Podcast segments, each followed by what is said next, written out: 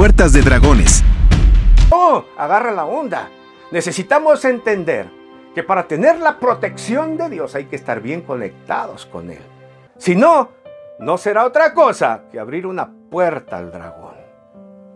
¿Quieres tú hoy la protección de Dios? Protección para tus hijos. Vivimos en días violentos, peligrosos, en ciudades violentas en nuestro país. No se diga, la violencia está a la orden del día. Necesitamos el escudo protector de Dios. ¿Lo quieres tú hoy? Entrega tu vida a Cristo. Pon en Él tu destino y tu vida. No lo pongas en ninguna otra cosa. No hay tal suerte, no hay tal azar.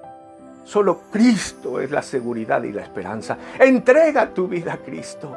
Si quieres hacerlo, haz conmigo esta oración. Repítela allí, en el silencio de tu corazón. Has aportillado tu muralla, creyente. Es momento para cerrarla. Continuará. Y